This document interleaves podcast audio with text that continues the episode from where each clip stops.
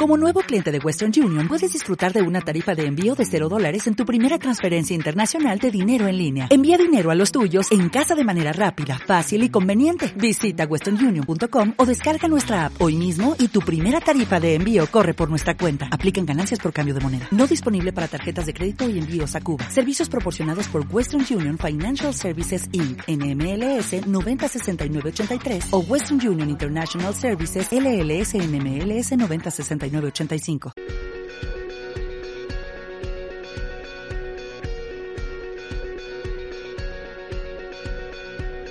Visión Global con Gema González.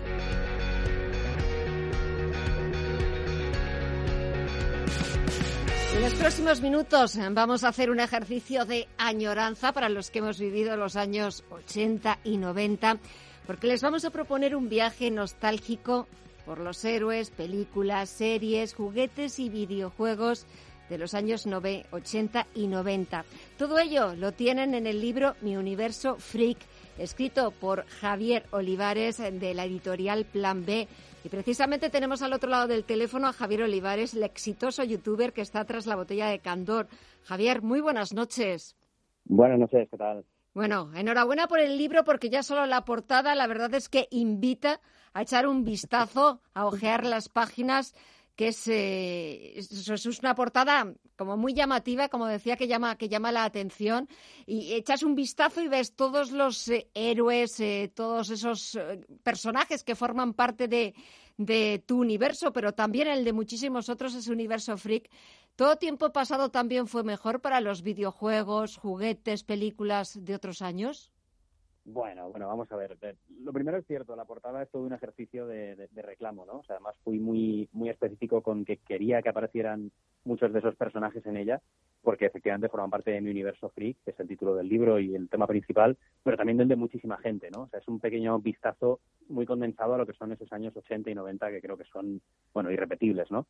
Y respecto a que no volverán esos tiempos, bueno, a ver, eh, los tiempos actuales creo que generan menos eh, devotos, menos adeptos a, la cultura pop como estos años pasados, ¿no? En los 80 es como la eclosión de todo, los grandes héroes de acción, el inicio de los videojuegos, luego los 90 también, y hay como mucho apego a esos años tan, tan mágicos. Pero bueno, hoy en día también tenemos muchas cosas que generan mucho fandom. Pero es cierto que cuando hablas con, con los más jóvenes, eh, con las generaciones, pues a partir de, los años 2000, 2000 y poco, es cierto que muchas veces pues hablas de, esos personajes del coche fantástico, de esas series, o de Chuck Norris o, Van Damme, y es verdad que parece que les estás hablando como, como en otro idioma. Y de vez en cuando viene bien, ¿verdad? Y gracias por eso, Javier, recordar que también los que ya tenemos algunos años más, bueno, pues también conocimos eh, héroes, también conocimos villanos, también conocimos a los malos de las películas, también jugamos con nuestras maquinitas que también hicimos muchas cosas. Y además es que, de hecho, gran parte, por no decir todo, lo que hoy en día tenemos en cine y televisión, en, muchísima medida está inspirado en estos grandes héroes y estos personajes y estos videojuegos y en los cómics y series y todo de estos años. O sea, el concepto de héroe de acción tiene una enorme explosión en los años 80, tiene una edad dorada en los 90 y hoy en día tenemos otro tipo de héroes de acción, pero tú piensas en Schwarzenegger, en Stallone, piensas en Van Damme, eh, un poco anterior en Chuck Norris también, y hoy en día no tienes prácticamente ningún homólogo de grandes héroes de acción como ellos, ¿no? Tienes grandes actores de, cine de acción como, no sé, eh, The Rock, por ejemplo, Dwayne The Rock Johnson o Jason Statham, pero ninguno de ellos llega a tener ese ese aura casi de culto, ¿no? Tú piensas en los 80, 90 y dices Van Damme, Stallone, Schwarzenegger, y esto todavía no se ha conseguido. Mira, a mí de, estaba, ahora que te estaba escuchando, estaba volviendo a, ver la portada, repito, de verdad, enhorabuena, porque me parece maravillosa, desde el tiburón que aparece en la parte de la derecha intentando comerse a, a Karate Kid, pero a mí me entusiasma, me entusiasma que aparece abajo del todo, al lado del coche fantástico de Michael Knight, Chucky el muñeco diabólico. Bueno, me encantaba esa película y mira que daba miedo el condenado muñeco. Toda una saga de ocho películas que han ido un poco... incluso incluso Chucky tenía novia y la novia también. E hijo, también ha Ah, tenía hijo. Fíjate, no llegué al hijo. hasta un hijo. Sí, sí, ah. sí. Dos muñecos de plástico consiguen tener un hijo. Una cosa muy muy loca. sí, sí, sí, La verdad es que es un personaje de, culto oh. en los 80 y también he querido rendirle un poco de homenaje, ya no solo en la portada, sino también en el interior.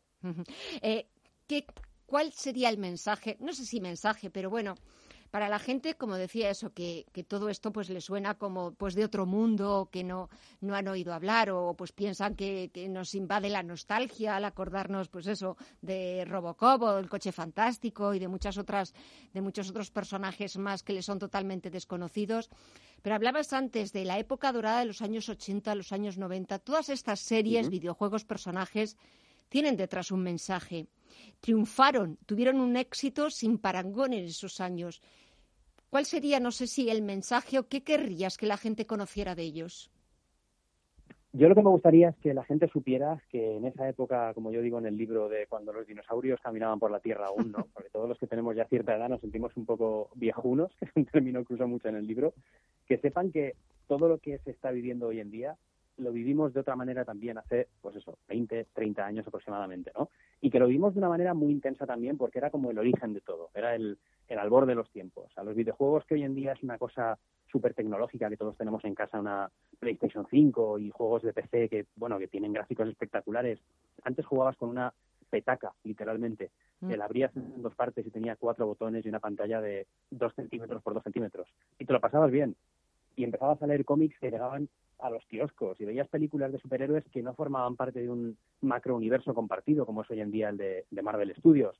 Y bueno, y juguetes, hay un capítulo en el libro dedicado a los juguetes de los 80 y los 90, Masters del Universo, Tortugas mm. Ninja, mm. son cosas irrepetibles, ¿no? El mensaje que yo quiero dejar en, este libro, a la generación, por ejemplo, de mi hija, que tengo una hija de dos años y medio, mm. es que sepan cómo se divertían sus padres y que ese tiempo que parece tan lejano no está tan lejos. ¿eh? Dentro de unos años a ver cómo miran las nuevas generaciones a su pasado reciente. Bueno, y aparte, seguro que dentro de unos años lo que nosotros veíamos, las películas, los juegos, etcétera, seguro que, que empieza a convertirse eh, en, en, un mundo vintage y empieza a ser eh, súper valorado y tener quizás pues eh, alguna de esas películas antiguas o de esos videojuegos antiguos nos, nos pagan una auténtica millonada. Pero estaba viendo, por ejemplo, en el último capítulo, el cine que marcó generación. Una frase de Russell Crowe en la película Gladiator, que, está que se sale. Eh, lo que hacemos en la vida tiene su eco en la eternidad. Y lo titulas el, el, último capítulo del libro, El cine que marcó una generación. Es que, claro, ¿quién no ha visto Poltergeist? La princesa prometida, Braveheart, los Gremlins, que hablábamos de Chucky, el muñeco diabólico, pero los Gremlins también eran fabulosos. También, Regreso al futuro, Robocop, y todas las de Indiana Jones. son cines, son películas que han marcado absolutamente a, toda una generación que es, que es la nuestra y también tiene su pequeño espacio en, en este libro. Y bueno, me dejo un montón de temas un montón de cosas para, si va todo bien, que haya un volumen 2 ¿no? de, Universo Freak, porque realmente es, hay mucho más que contar. ¿Y de todas esas películas, las has visto todas?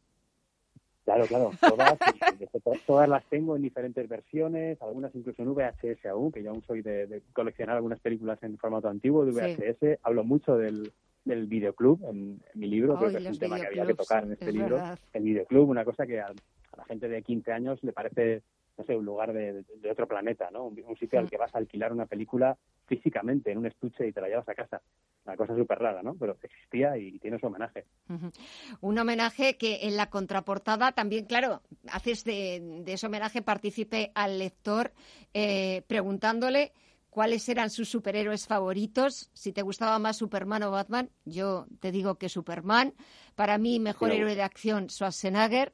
De Chuck Norris o Van Damme, yo me cogería al Ranger de Texas, a Chuck Norris y a Indiana Jones pues muy buenas elecciones, ¿eh? coincidimos en todas excepto en Van Damme. O sea, yo soy más de Van Damme que de, que Bueno, en alguna, mira, podría, podría aceptar pulpo como animal acuático, como animal de compañía.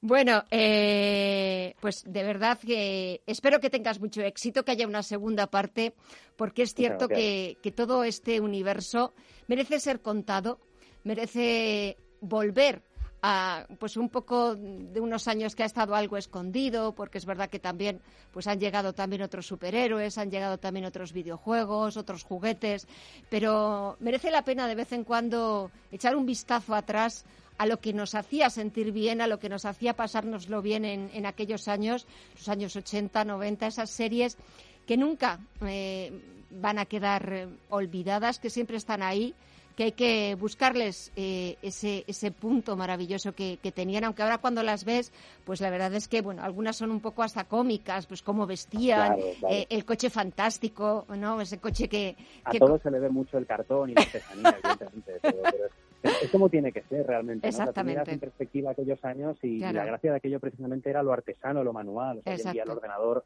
se lo hace todo, pero en aquel momento todo era experimental. Eso es fantástico. Pues Javier Olivares, autor de Mi Universo Freak. De verdad, que sea todo un éxito. Muchísimas gracias por este ratito, me lo he pasado muy bien. Y nada, muchísimo éxito, mucha suerte y cuando quieras, aquí nos tienes para, para seguir hablando de, todo este universo freak. Me encanta. Gracias, Javier. Buen fin de semana. Muchísimas gracias a vosotros y bueno, que disfrutéis de este pequeño homenaje a esta, a esta época maravillosa.